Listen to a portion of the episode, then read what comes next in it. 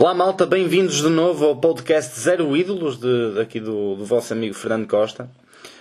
Uh, bem, estamos, estamos numa semana em que o Sporting teve duas partidas, uma contra o Rosenborg, contra a Liga Europa, e outra frente ao Belenenses, Belenenses Chade, uh, em Alvalade.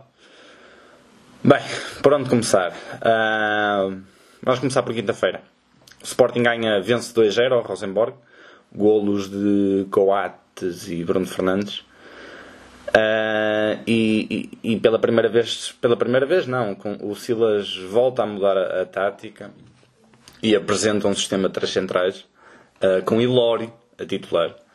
Uh, e ainda assim, digamos, digo eu, vencemos 2-0.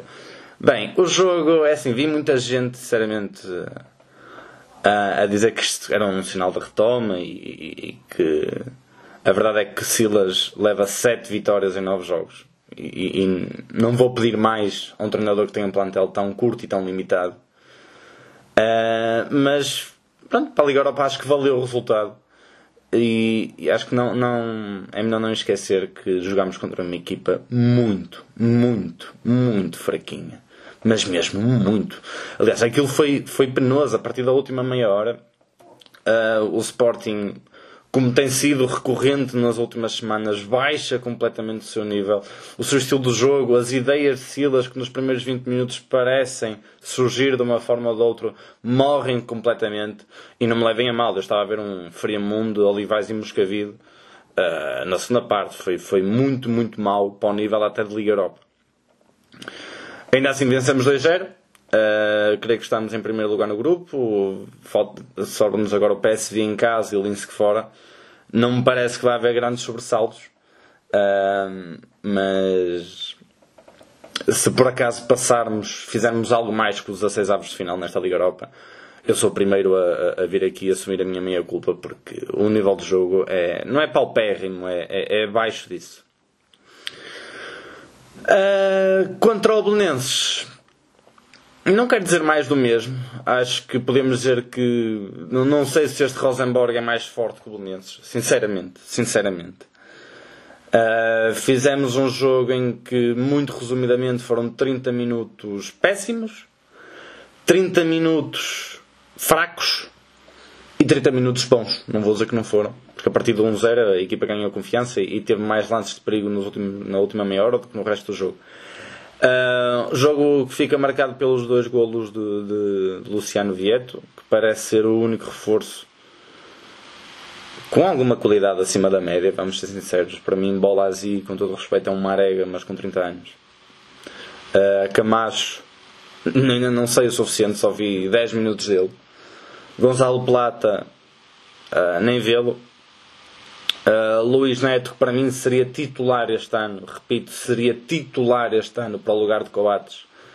Uh, não sei se vai fazer mais do que 10, 15 jogos neste, neste nesta temporada.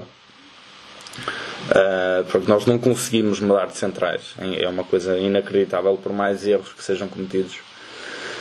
Um, mas vencemos, vencemos 2-0. Um, desta vez tivemos a novidade de Dumbia entrar na segunda parte e, e, ter, mudado, ter mudado o jogo em termos de robustez. Uh, claramente começámos a ganhar as segundas bolas, um, começámos a chegar mais à frente e depois do golo, obviamente que esta equipa mostra que com um bocado de confiança, ou seja, esta equipa é melhor do que aquilo que representa, sem dúvida. Esta equipa com confiança, imaginemos um, um ambiente normal à sua volta, no estádio, na direção, nas ruas, seja onde for, que não seja assobiado aos 15 minutos. E atenção, não estou a criticar as claques nem, nem os adeptos.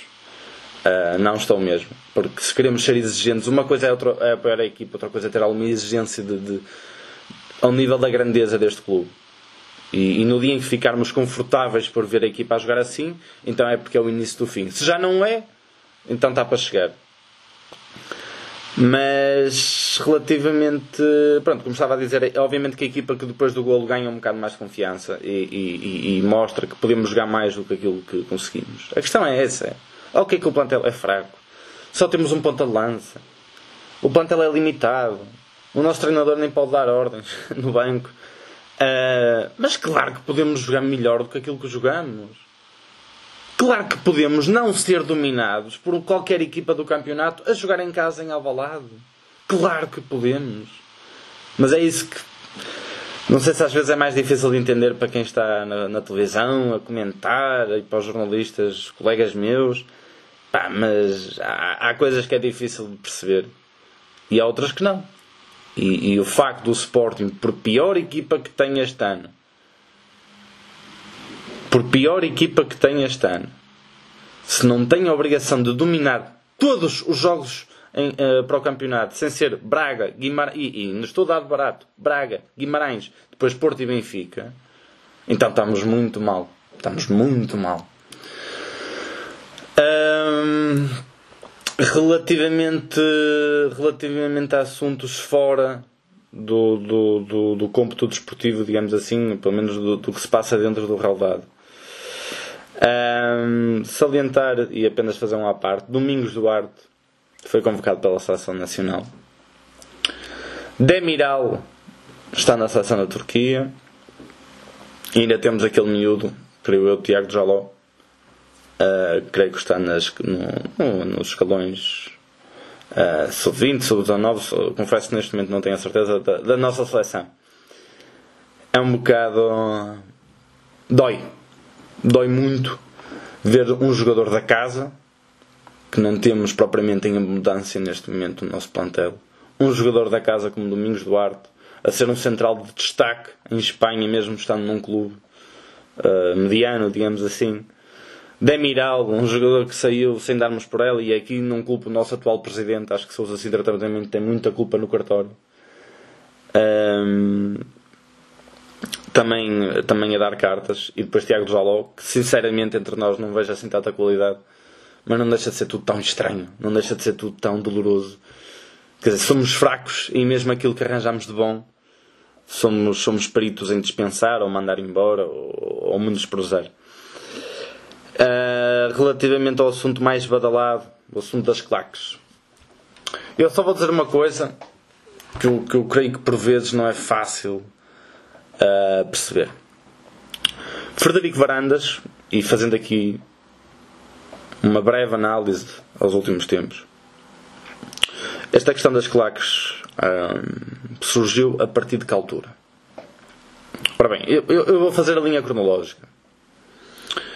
Em maio de 2000 e... Eu agora até estou... Já, já faz mais de um ano. O ataque à academia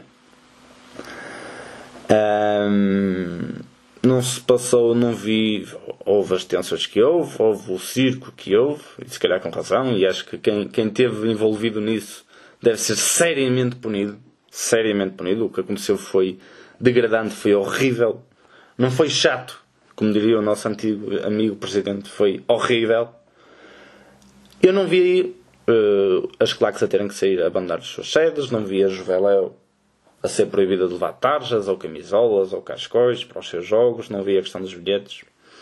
Isto começou quando houve claramente, e de um modo sem, sem estar a esconder nada, houve claramente uma há uma vontade das claques, ou pelo menos há uma opinião das claques, eh, se maioria, se minoria, não sei.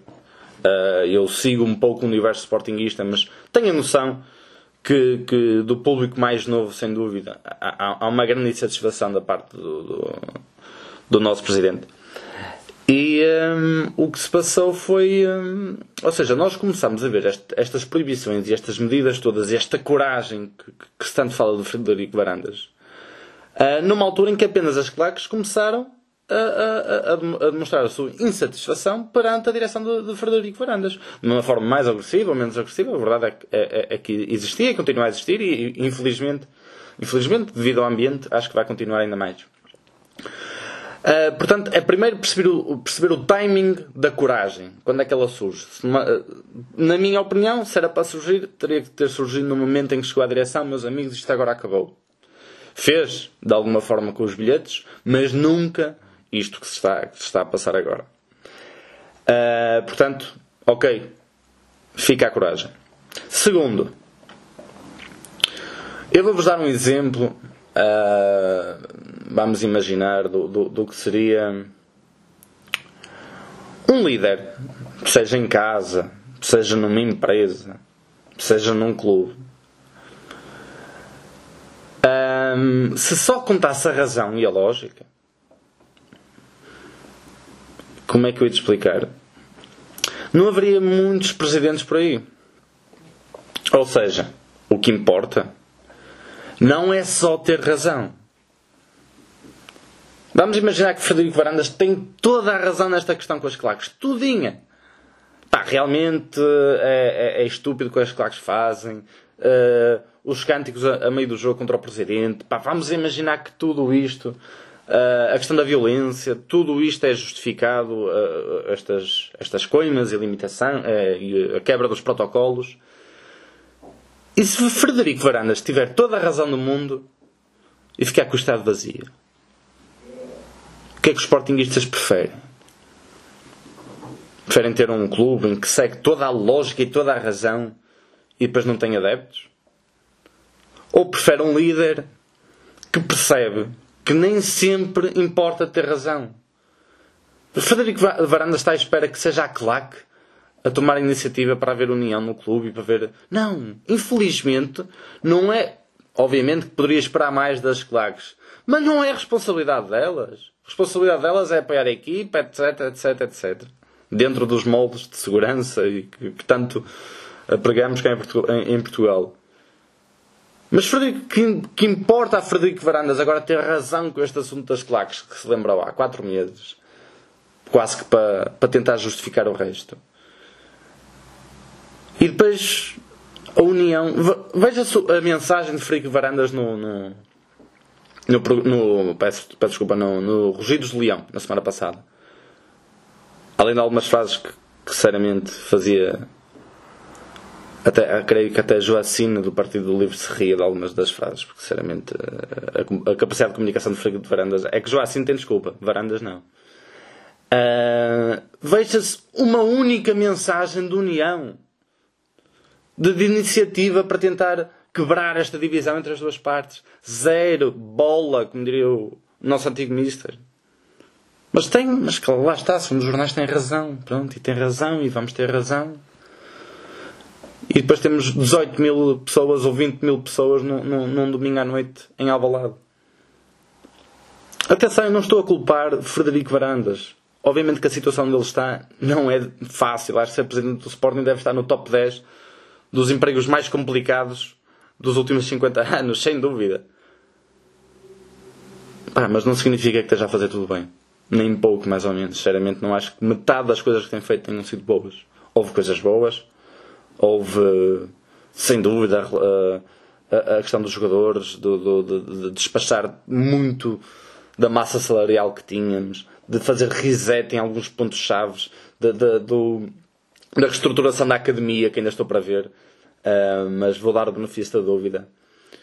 Uh, agora, desde esta questão dos jogadores, no início do. que ainda, ainda vamos ver que preço é que terá esta questão de, de ele ter prometido uh, que ia recuperar os jogadores e depois aparentemente Aparentemente não. Não, vou, não vou seguir pelas redes sociais. Houve informações que, que Frederico Varanda já até terá sido os primeiros uh, a incentivar os jogadores a rescindir. Caso isto seja verdade, que se torna toda a coisa uh, mais. Só, só ainda mais irónica.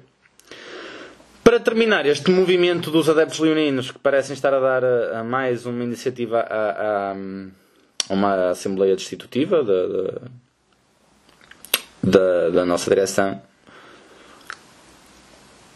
assim, lá está. Da mesma forma que ter razão não significa sempre a melhor que estejamos perante a melhor medida à nossa frente, porque tudo bem que vamos imaginar que esta geração até é ilegítima, etc. E há aqui qualquer coisa que não bate certo e, e, e, sai. Vamos outra vez para eleições. Nem eu sei, amigos, nem eu sei se é prefiro ter neste momento um líder fraco, mais tempo, ou estar outra vez nesta dança de presidentes e, e, e, estar em eleições de ano em ano até que um dia vamos esquecendo o que é que é o Sporting e, e, os nossos domingos à noite não vão ser jogos para o campeonato a lutar pelo título, que já nem isso temos, vão ser assembleias gerais em que vamos estar todos contentes. Ah, mas o que é isto? Meu? Isto é um clube de futebol, isto não é o PSD, isto não é o. Opa, fica, começa a ficar um bocado complicado, muito. Mas enquanto a bola entrar, enquanto o futebol for paupérrimo, mas a bola entrar nos últimos 10 minutos, as coisas vão aguentando. Mas creio que estamos a uma derrota ou a duas. De.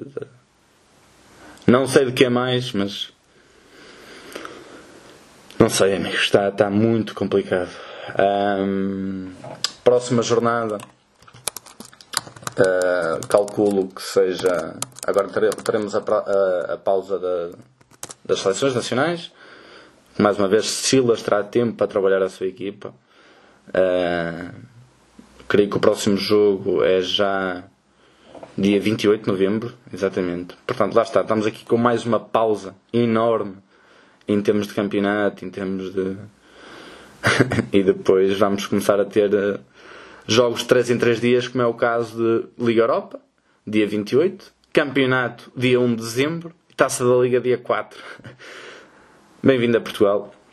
Para terminar, uh, algo que eu achei interessante, hoje saiu informação e eu até queria confirmar o órgão. Uh, nós fomos considerados os portugueses. Eu, eu, eu, vou só repetir aqui a notícia, creio que é do, do Record. Uh, neste momento estou na dúvida se isto é do Record. É do grupo Cofina. Portugal, os portugueses têm futebol mais caro. Para assistir a todos os jogos do Campeonato Nacional é preciso pagar 40 euros, que corresponde a 4,1 do salário médio, enquanto que em Itália, por exemplo, só se paga 10 para ver o campeonato. Portanto, eu vou repetir: de Itália, França, Espanha, Inglaterra, Alemanha e Portugal, o valor mensal dos pacotes para as ligas nacionais, o mais alto, é o nosso. Boa tarde, amigos, e até ao próximo podcast.